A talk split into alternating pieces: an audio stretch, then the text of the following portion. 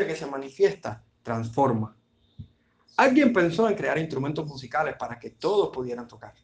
Desde luego que todos serían aquellos que verdaderamente tuvieran actitudes musicales para hacerlo, porque no todos los seres humanos lo lograrían, ni están interesados en hacer música. Lo que sí es evidente es que quienes fueron beneficiados con estos instrumentos musicales se convirtieron en buenos instrumentistas para siempre. Esta ilustración nos puede ayudar a comprender lo que nos enseña la Biblia en Tito capítulo 2, versículos del 11 al 14. Un texto que quiero compartir con ustedes en esta mañana, que creo importante y valioso para la vida de cristiano. Dice la palabra del Señor en Tito capítulo 2, versículo del 11 al 14.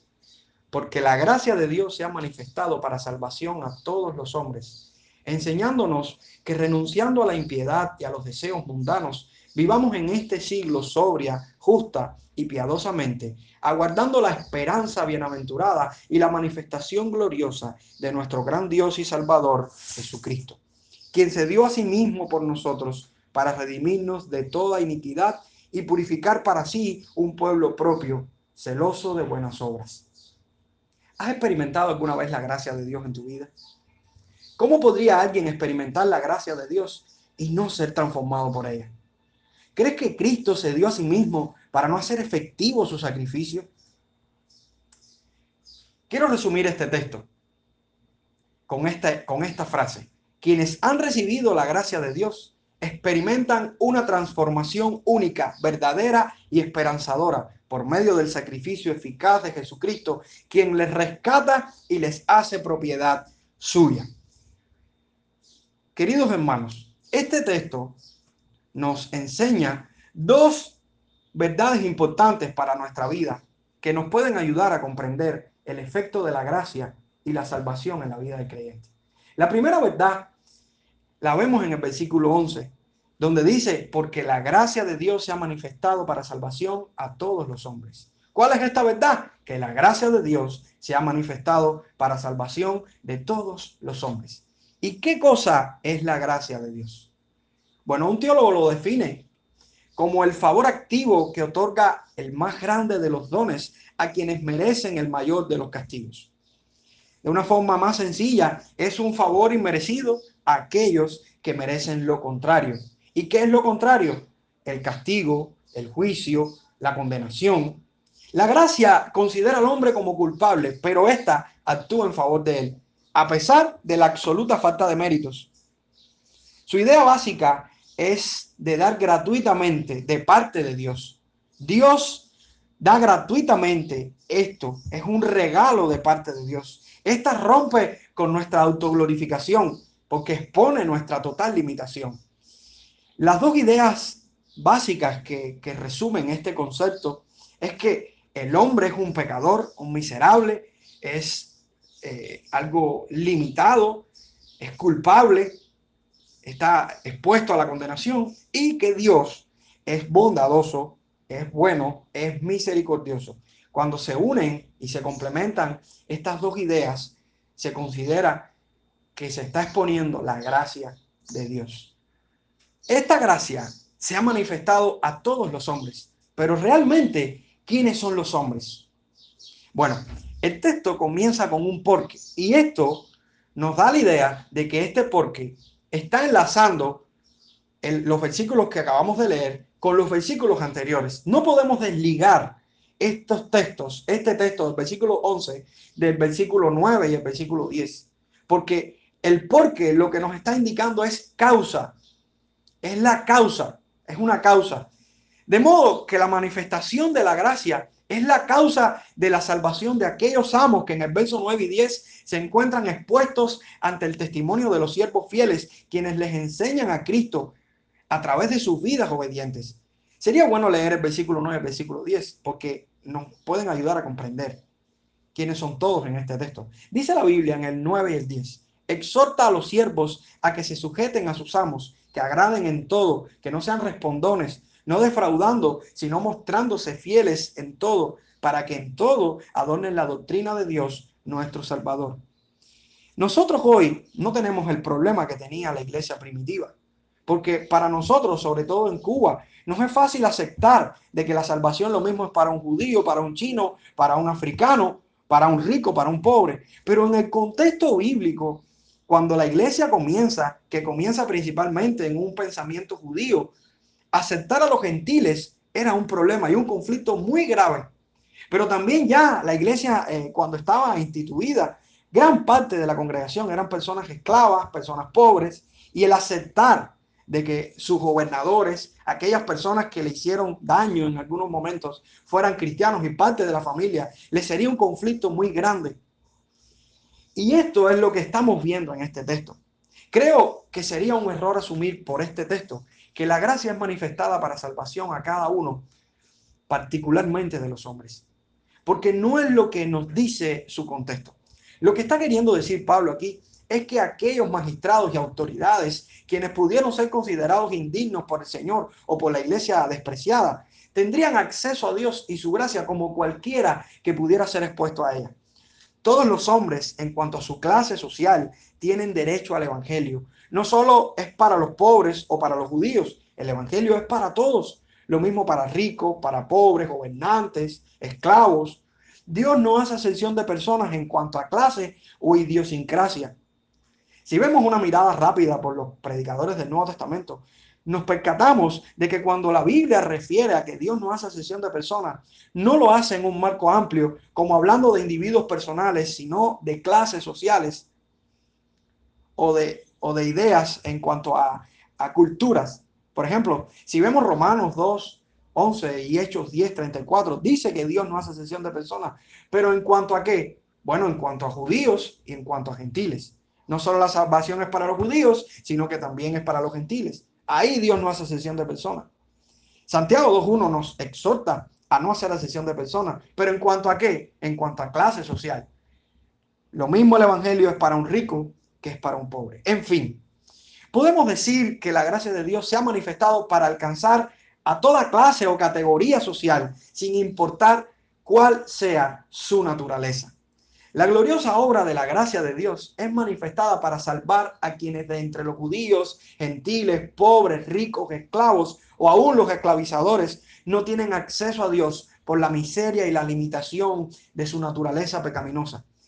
Esta naturaleza les impide venir a Dios, les impide conocer a Dios. Y una vez que interactúan con la gracia de Dios, encuentran la libertad para ser salvos. Si la gracia de Dios no estuviera, nadie puede amarle. Pero con la gracia de Dios, todos aquellos que sean revestidos por ella encontrarán la vida. Entonces, ¿qué produce esta gracia en aquellos que son revestidos por ella?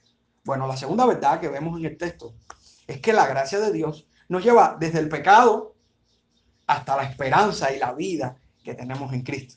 El verso 12 y 13 nos dice, enseñándonos que renunciando a la impiedad y a los deseos mundanos, vivamos en este siglo sobria y justa y piadosamente, aguardando la esperanza bienaventurada y la manifestación gloriosa de nuestro gran Dios y Salvador, Jesucristo. En cuanto a nosotros, ¿qué nos provee esta gracia? La frase enseñándonos qué es importante en este texto, porque nos está dando la idea de que Dios nos está instruyendo a través de su gracia, o sea, que la gracia de Dios que ha sido manifestada para salvación a todos los hombres, nos está instruyendo de una forma constante. Nos está instruyendo de una forma constante que renunciando a la impiedad y a los deseos mundanos, vivamos en este siglo. Ella cumple la función de instruirnos para que renunciemos a la impiedad y a los deseos mundanos. De hecho, la palabra que aquí, después de enseñándonos en el texto, nos sugiere por la forma de la escritura en el idioma original un propósito, porque una mejor traducción, a mi entender, podría ser ¿para qué? ¿Para qué? Enseñándonos para que renunciando a la impiedad y a los deseos mundanos, vivamos. Nos está dando idea de un propósito. Diríamos entonces que la gracia tiene como propósito estar enseñándonos constantemente a que a través de nuestra renuncia a la impiedad y a los deseos mundanos, logremos vivir a la manera de Dios. ¿A qué estamos renunciando? A la impiedad y a los deseos mundanos. ¿Qué cosa es la impiedad? Bueno, si la piedad, vimos hace domingos anteriores, es nuestra conducta santa, nuestra devoción, nuestro caminar con Dios, dándole la gloria en todo. ¿Qué sería la impiedad? La impiedad simplemente es la maldad, es el pecado, es nuestra vida pecaminosa. Y quiero aclarar que no, solo, no solamente consiste en ver la maldad en cuanto a magnitud, sino ver la maldad en cuanto a separación de la ley de Dios. A veces pensamos que una persona impía es alguien muy malo en la sociedad, un Hitler, un violador, un asesino. Pero una persona impía es aquella que se ha separado de la ley de Dios y no está viviendo conforme a la ley de Dios. Les pongo un ejemplo. Roberto Mentirita. Lo único que Roberto Mentirita hacía era mentir. Era un buen padre, un buen hijo, un hombre en la sociedad que cumplía con todos los deberes, pero lo caracterizaba su mentira. Era un hombre mentiroso en extremo, un hombre que practicaba la mentira. Para él mentir era como tomar agua. Este hombre no reconocía a Dios, pero era un gran mentiroso. Todo lo decía relacionado a la mentira. ¿Cree usted que ese hombre era un impío? Por supuesto que sí, porque era un hombre que no estaba viviendo conforme a la ley de Dios. La ley de Dios condena la mentira y aquellos mentirosos no son parte del reino de Dios.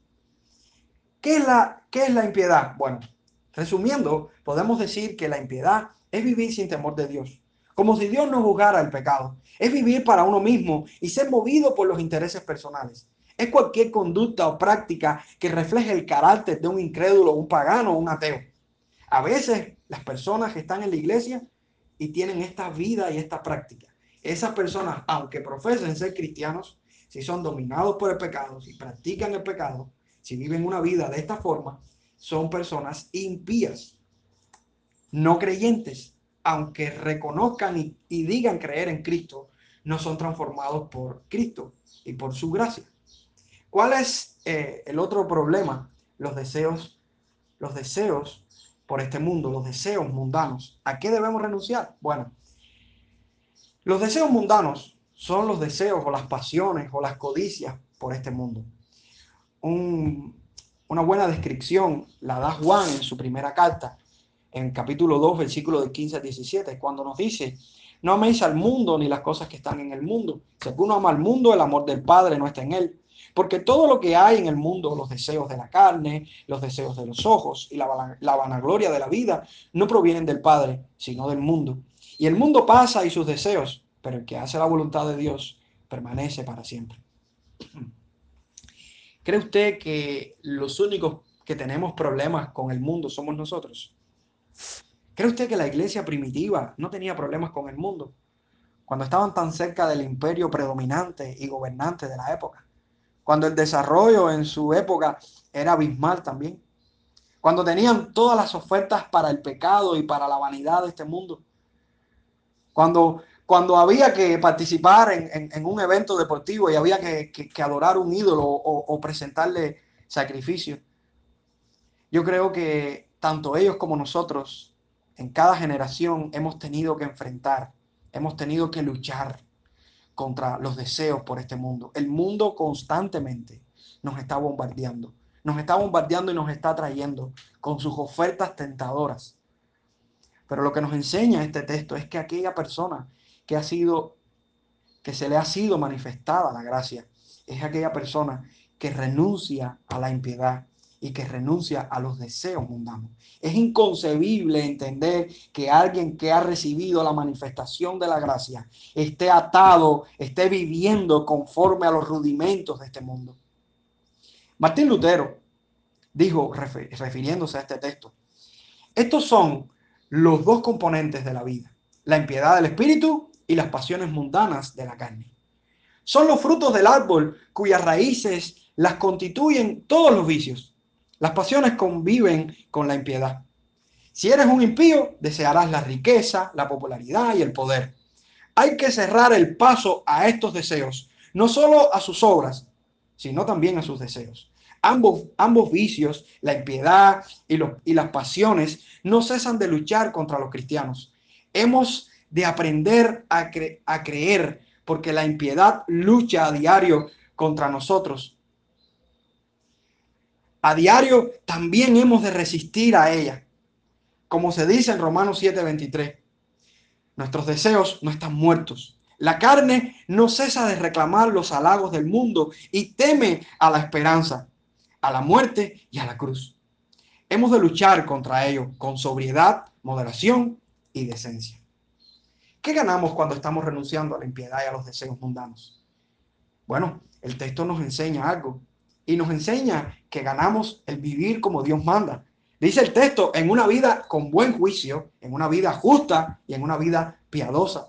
Nuestra pureza en la vida depende de cuán distante estamos de la impiedad y los deseos mundanos. ¿Acaso esto no es santidad?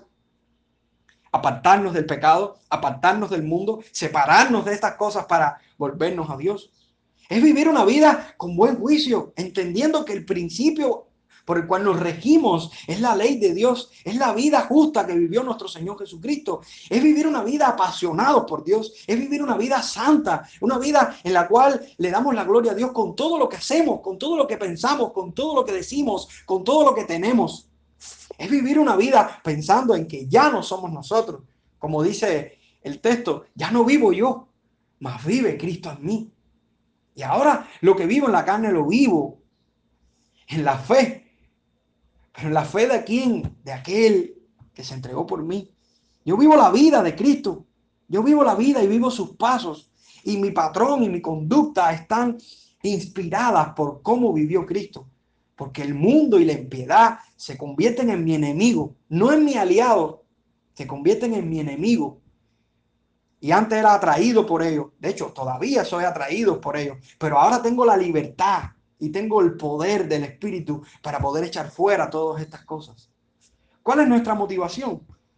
Yo quiero que pensemos, porque a veces tenemos una mentalidad tan terrenal, a veces nos hemos comprometido tanto con las ofertas de este mundo, que le preguntamos a cualquier cristiano, ¿quieres irte con Dios? Y muchos nos dicen, yo quisiera irme, pero quiero disfrutar un poquito más. Yo quisiera irme, pero quiero esperar un poquito más. Pues quiero decirle, amado amigo, amado hermano, que aquellas personas que se han separado de la impiedad y de los deseos mundanos tienen un sentir y un deseo que le predomina en su corazón. Y es la esperanza de que Cristo viene y que nos iremos con él. El texto dice, aguardando la esperanza bienaventurada y la manifestación gloriosa de nuestro gran Dios y Salvador Jesucristo, hay un pensamiento en aquellos que apartándonos de la impiedad y los deseos de este mundo, vivimos en buen juicio, justicia y devoción. Y es el anhelo por la venida de nuestro Dios y Salvador Jesucristo. ¿Qué dirán los testigos de Jehová? Nuestro Dios y Salvador Jesucristo. Y no es el tema que quiero tratar, pero sí quiero decirles, hermanos, que nuestro gran Dios y Salvador Jesucristo vendrá un día por nosotros.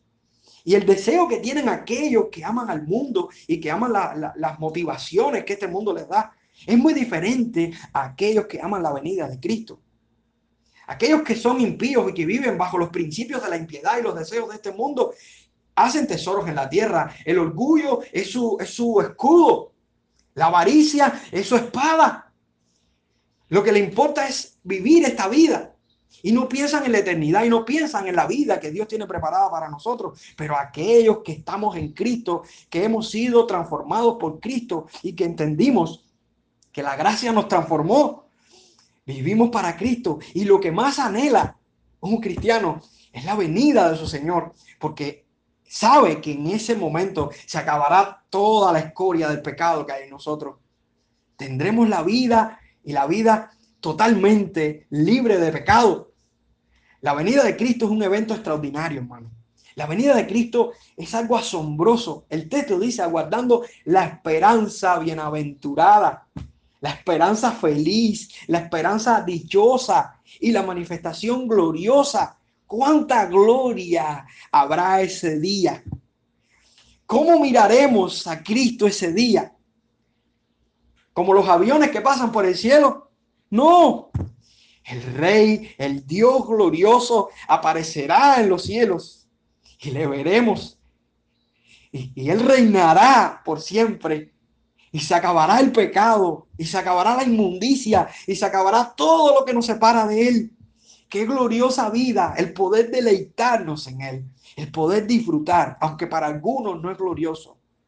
Para nosotros es muy glorioso, es muy esperanzador, es muy bienaventurado este Dios vendrá por nosotros. Y podemos tener esta esperanza podemos tener esta esperanza porque Él murió por nosotros, porque Él nos purificó, porque Él no quiso propiedad suya. No todos pueden tenerla, pero nosotros, aquellos que hemos sido revestidos por su gracia, aquellos que hemos experimentado la manifestación de su gracia, podemos decir, Cristo, ven pronto, Maranata. El texto dice en el verso 14, quien se dio a sí mismo por nosotros para redimirnos de toda iniquidad y, purificar para sí un pueblo propio, celoso de buenas obras. ¿Por quién se dio Cristo? ¿Por quién murió Cristo? ¿Para quién vino Cristo? Para nosotros. Para nosotros. Cristo vino con un propósito, vino con un fin, vino con un sentido.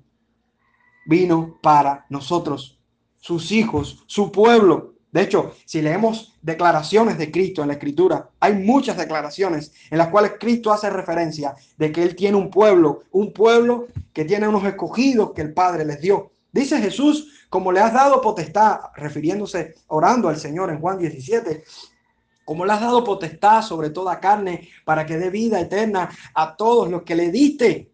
Jesús dijo, he manifestado tu nombre a los hombres que del mundo me diste, tuyos eran y me los diste y han guardado tu palabra. Jesús dijo, yo ruego por ellos, no ruego por el mundo, sino por los que me diste, porque tuyos son. Jesús dijo, y esta es la voluntad del Padre que me envió, que de todo lo que me diere no pierda yo nada, sino que lo resucite en el día postrero. Cristo vino a este mundo, pero vino por su pueblo. ¿Eres parte de ese pueblo? ¿Eres bendecido por, ser su hijo, pues él tuvo un propósito. Y, quiero que sepas, hermano, quiero que sepas que Cristo vino, vino con un fin. Y esto te hace más personal. Esto te hace más personal y te hace confiar y descansar de que él, él, él no ama a la ligera, de que Él pensó en tu nombre desde la eternidad y de que vino pensando en ti, mi hermano. Su propósito fue rescatarnos. Su propósito fue comprarnos. Su propósito fue hacernos propiedad suya.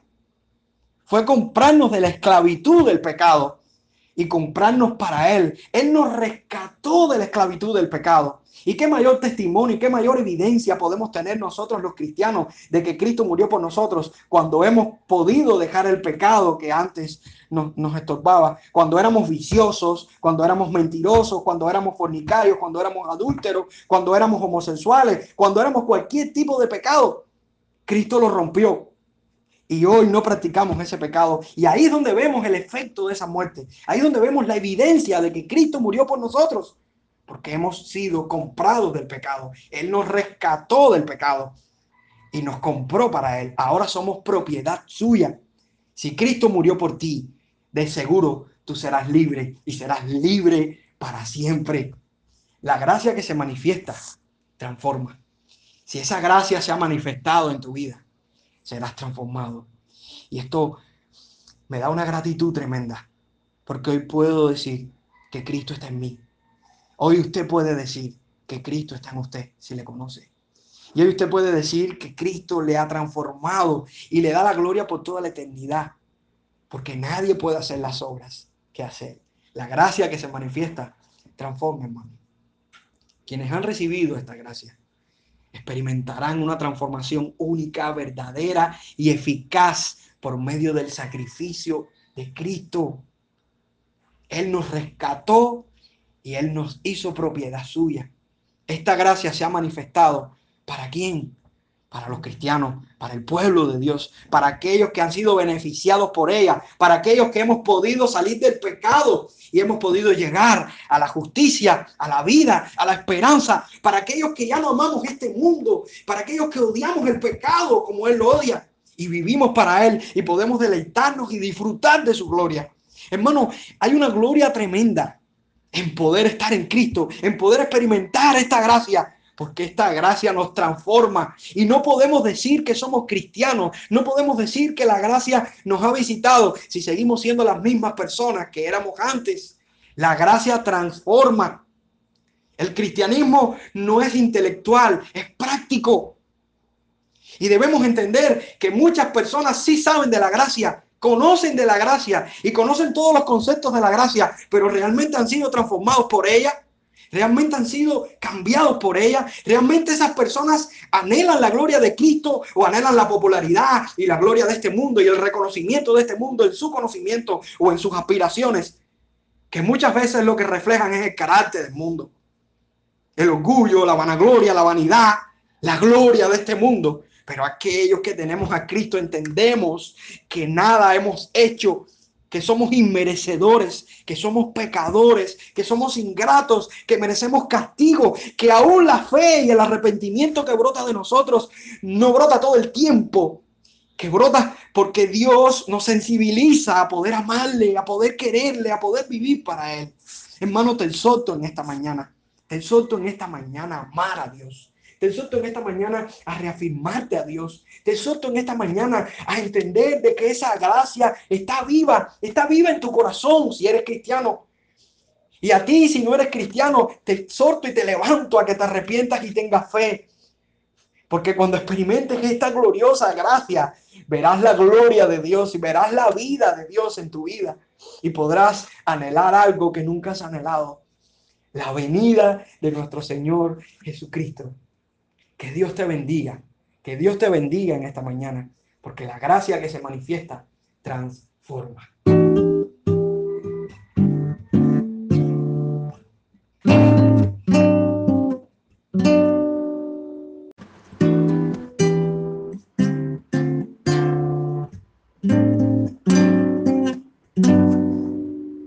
Una de las últimas palabras de Hudson Taylor fueron, soy tan débil que no puedo leer mi Biblia, tampoco puedo orar. La única cosa que puedo hacer es acostarme en los brazos de Dios como un pequeño niño y confiar.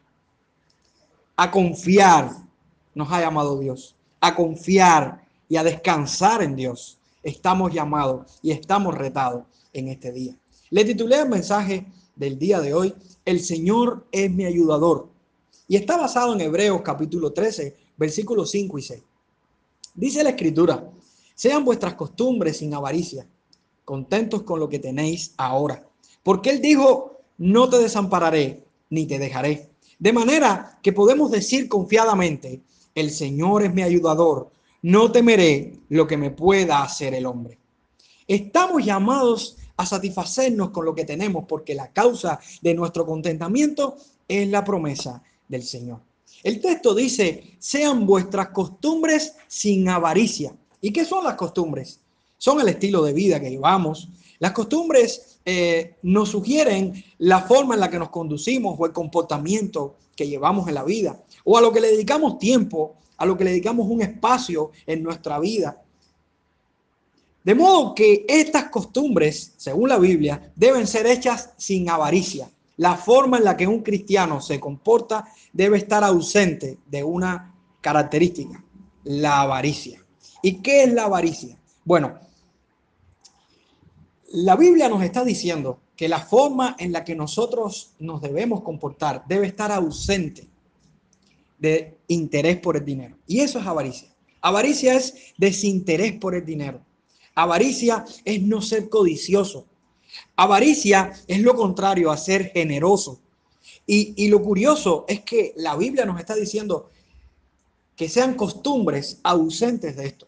Porque a veces podemos decir, no, pero yo soy generoso, yo ayudé a alguna persona. Pero la Biblia nos está queriendo decir que todo el tiempo, todo el estilo de vida que tú llevas debe ser generoso, debe ser ausente de, de desinteresado por el dinero, debe ser ausente de la codicia.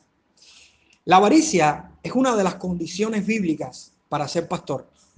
De hecho, no sé en qué a veces pensamos cuando, cuando pensamos en las características de un pastor, porque la Biblia en Primera de Timoteo capítulo 3, versículo 3, nos enseña que una de las características fundamentales bíblicas de parte de Dios que un pastor debe tener es ausencia de avaricia, desinterés por el dinero. Esta es una, es una característica muy bien combatida en la escritura. De hecho, eh, este texto podrá estar, haciendo, podrá estar haciendo alusión a Éxodo capítulo 20, cuando la Biblia nos está dando dos negaciones importantes en los diez mandamientos. Una es no hurtar y la otra es no codiciar, porque la avaricia en cierto sentido tiene relación con el hurto y con la codicia. Yo no vi tan peligrosa esta palabra hasta que me encontré con la lista de Primera de Corintios capítulo 10, capítulo 6, versículo 10, donde dice que los avariciosos, entre otros, no entrarán en el reino de Dios. Y qué terrible es poder ser parte de esta lista. Fíjense si la palabra avaricia y si esta característica es peligrosa. De hecho, me conforta la palabra del Señor cuando dice en Colosenses 3:5, haced morir pues lo terrenal en vosotros, fornicación, impureza, pasiones desordenadas, malos deseos y avaricia, que es idolatría.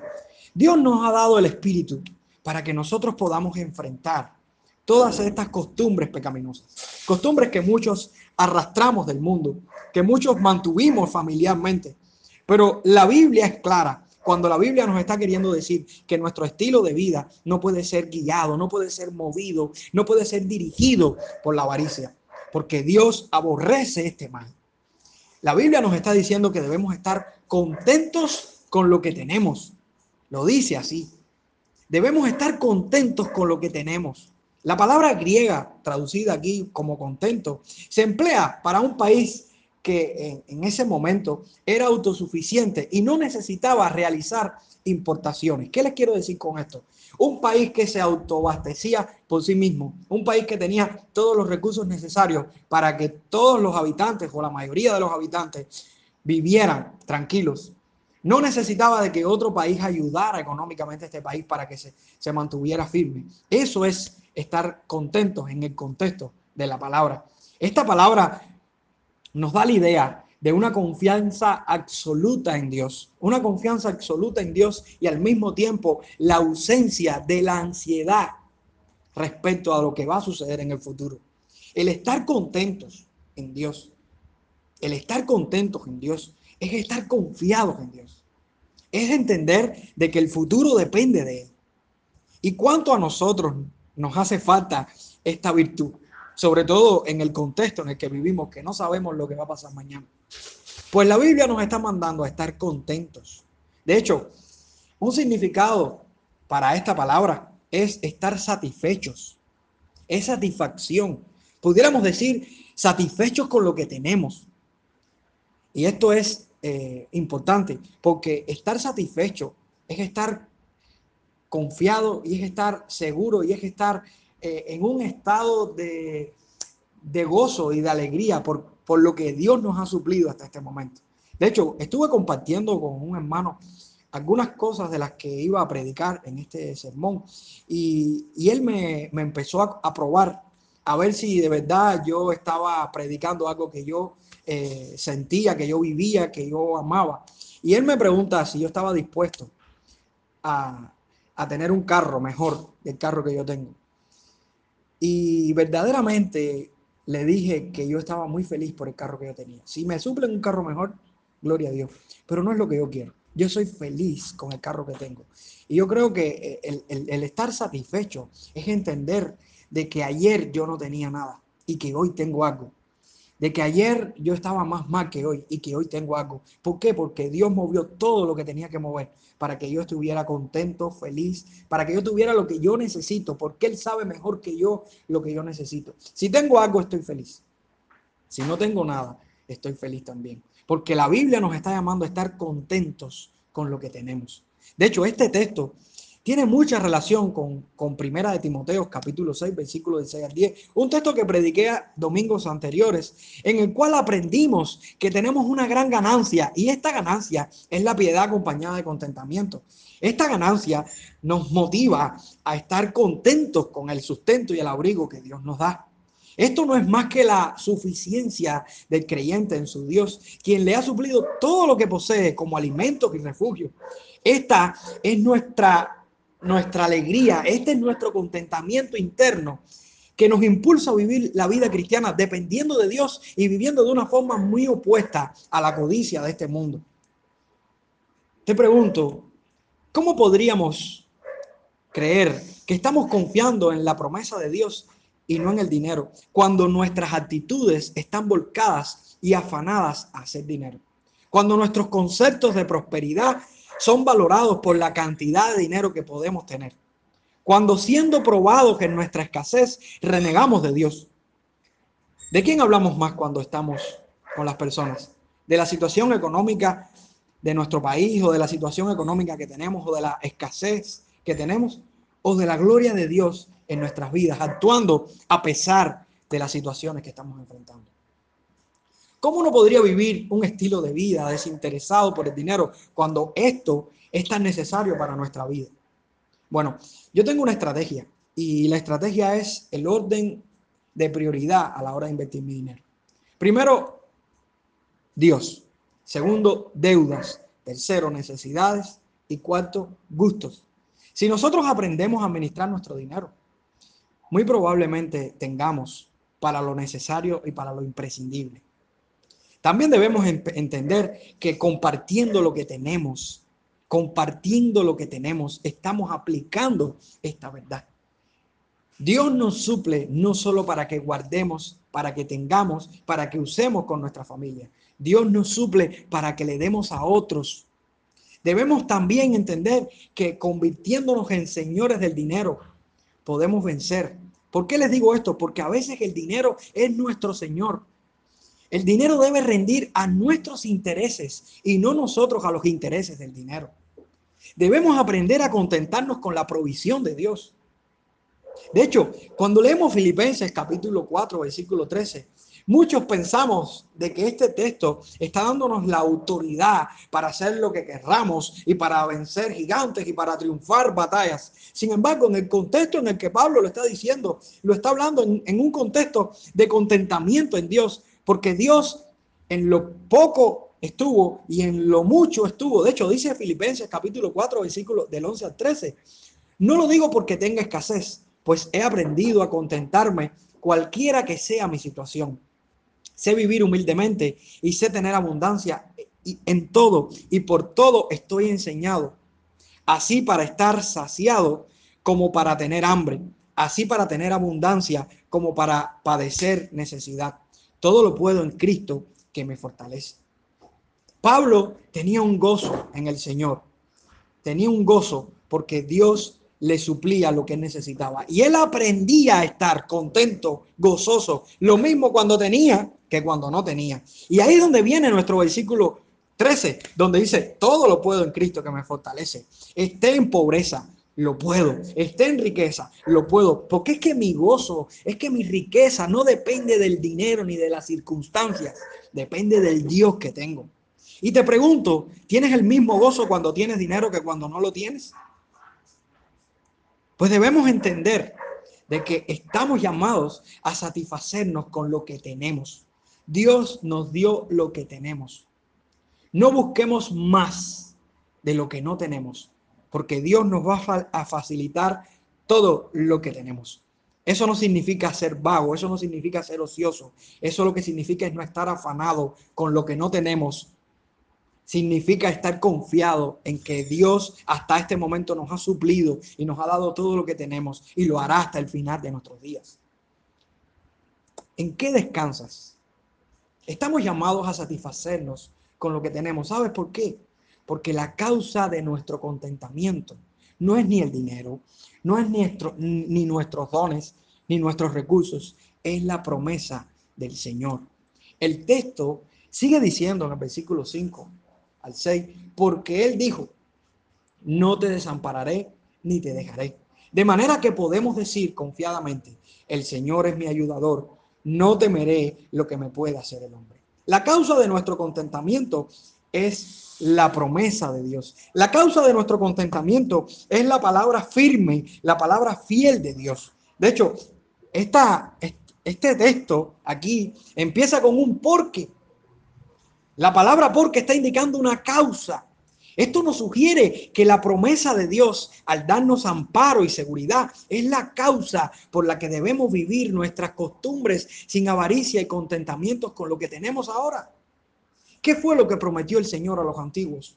Si hacemos un bosquejo en la Biblia, nos damos cuenta de que esta no es una promesa hecha única y exclusivamente a, en Hebreos capítulo 13. Porque cuando Jacob escapó de su hermano Saúl Y en el sueño oyó a Dios. ¿Qué le dijo Dios? Yo estoy contigo, no te dejaré. Cuando Moisés consuela a los israelitas al final de sus días, les dice, porque el Señor vuestro Dios va con ustedes, Él nunca los dejará ni los olvidará. Cuando Josué comenzó su ministerio, Dios le dijo, nunca te dejaré ni te desampararé. Cuando David le dio instrucciones a Salomón para construir el templo y le alentó, le dijo, no temas ni, ni, te desanimes, porque el Señor Dios, mi Dios, está contigo. Él no te fallará ni te olvidará. Entonces, hermanos, ¿en qué podemos confiar? ¿En lo que podemos hacer? ¿En nuestros recursos? Sabes que lo podemos perder todo en un abrir y cerrar de ojos. Pero hay algo que nunca va a fallar y es la promesa de Dios, el cumplimiento de la promesa de Dios. Él nos dijo, Él fue quien nos dijo, no te desampararé ni te dejaré. La palabra desamparar se utiliza para soltar, aflojar, desabrochar, desatar. Esto significa abandonar o descuidar. Una persona puede estar eh, con nosotros y podemos decir que no estaba abandonándonos, pero sí puede estar descuidándonos. Este texto y esta palabra nos está sugiriendo algo más profundo que abandonar y es descuidar. Dios está pendiente a nosotros. Dios está constantemente pendiente a nosotros. Él no nos descuida. Él está con nosotros. La palabra dejar significa dejar atrás, irse, desamparar o abandonar.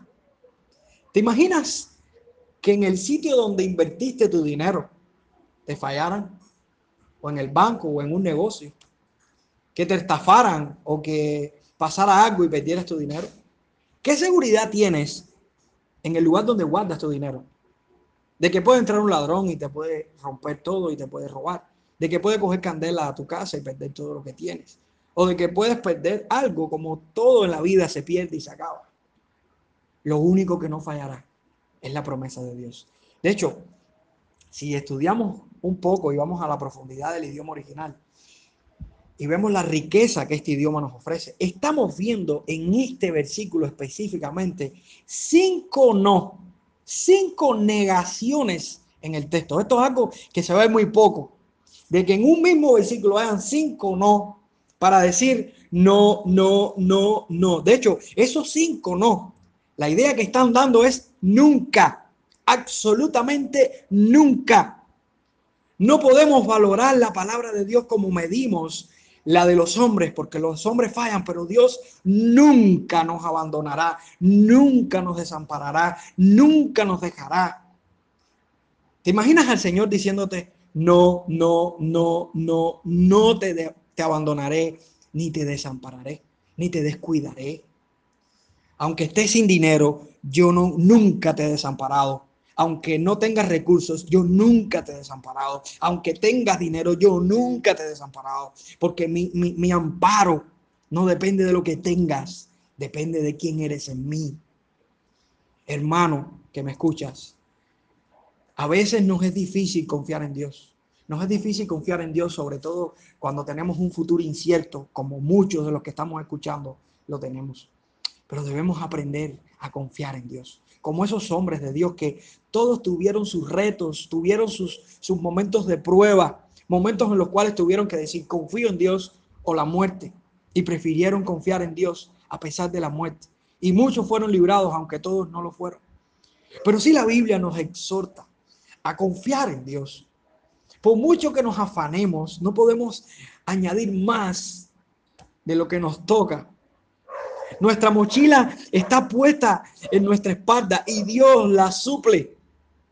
Dios la llena de lo que realmente Él sabe que nosotros necesitamos. Porque te digo algo, Él sabe más de lo que tú necesitas que tú mismo. Y si Dios no te ha dado algo que has pedido tanto, es porque realmente Él sabe o que no es el tiempo para recibirlo, o que no es la voluntad suya para dártelo. Tenemos una expresión al confiar en la promesa de Dios.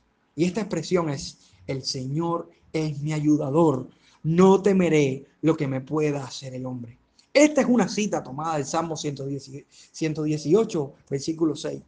Y es comentada por Pablo en Romanos capítulo 8, versículo 31, cuando dice, si Dios es por nosotros, ¿quién contra nosotros?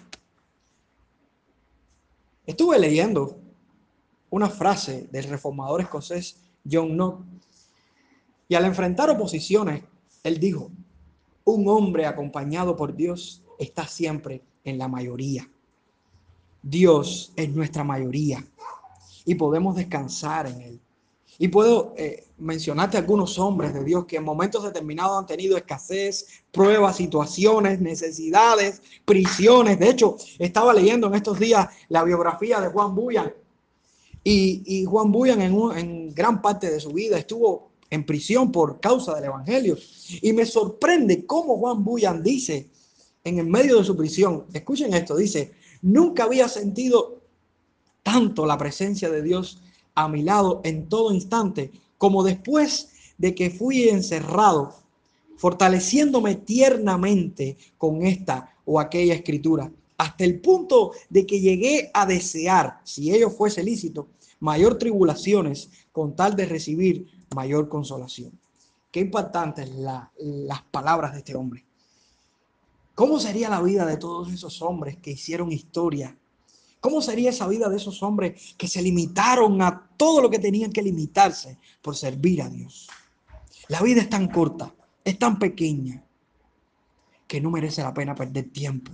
Podemos irnos mañana de esta vida. Pero te pregunto, ¿qué estás haciendo con tu vida? De hecho, estamos leyendo el libro de Hebreo. Y la fe que, que, enseña el libro de Hebreo es una fe puramente práctica. De hecho, la fe que el libro de Hebreo exhibe trata de la obediencia activa a la voluntad de Dios, más que una creencia pasiva en su verdad. ¿Qué quiere decir esto? Que la fe es práctica, es obediente, no es una fe intelectual, es una fe que obra. Y podemos leer el capítulo 11 de Hebreo y vemos todos esos hombres de fe, que fueron hombres prácticos, hombres que tomaron decisiones, hombres que actuaron. De hecho, la fe de Hebreo acepta como verdadero lo que Dios ha revelado y descansa en sus promesas. No es una fe en la fe, no es una fe en lo que yo siento, en lo que yo creo, no, es una fe en la palabra de Dios y descansa en lo que Dios dice, aunque no podamos ver. ¿Y qué quiero decirte con esto? Que Dios nos está prometiendo en su palabra de que estará con nosotros todos los días, de que será nuestro protector, de que será nuestro guardador, de que Él nos suplirá todo lo que necesitamos conforme a sus riquezas en gloria en Cristo Jesús.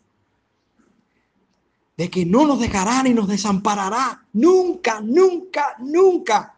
Y yo creo que mayor, mayor promesa y mayor verdad que esta no podemos escuchar en esta mañana porque nuestro Dios todopoderoso, es todo fiel para sostenernos y socorrernos.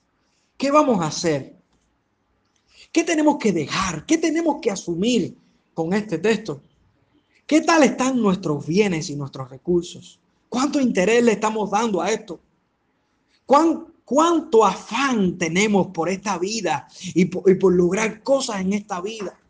Hay mucha gente que sin estar afanado han logrado lo que Muchos en sus afanes han luchado y no han podido lograr. Porque cuando Dios te suple, Dios hace todo para que tú tengas lo que tanta gente luchando y, batallando no pueden lograr. ¿Qué tal nuestra rendición a Dios? ¿Qué tal nuestra satisfacción y contentamiento en Dios?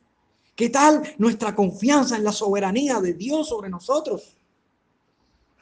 Querido hermano, querida hermana, tenemos una vida solamente. Una vida para amar a Dios. Una vida para agradar a Dios. Una vida para vivir conforme a la voluntad de Dios. Esta vida suele desperdiciarse. Y lamentablemente mucha gente se da cuenta de esto en los momentos finales de su vida, sobre todo cuando llegan a una edad avanzada. Y se dan cuenta de que la vida es un soplo, que todo se acaba, yo no sé la edad que tienes, pero sí sé que si en este momento tomas una decisión, muy, muy posible será de que puedas vencer, de que puedas triunfar. Dios nos está llamando y estamos llamados a satisfacernos con lo que tenemos, porque la causa de nuestro contentamiento no es ni el dinero, ni las circunstancias, ni un país, nada. Es la promesa del Señor hecha a nosotros. De manera que podamos decir, el Señor es mi ayudador. El Señor es mi ayudador. Que Dios te bendiga y que puedas volverte un esclavo de Jesucristo y puedas depender de Él desde ahora y para siempre.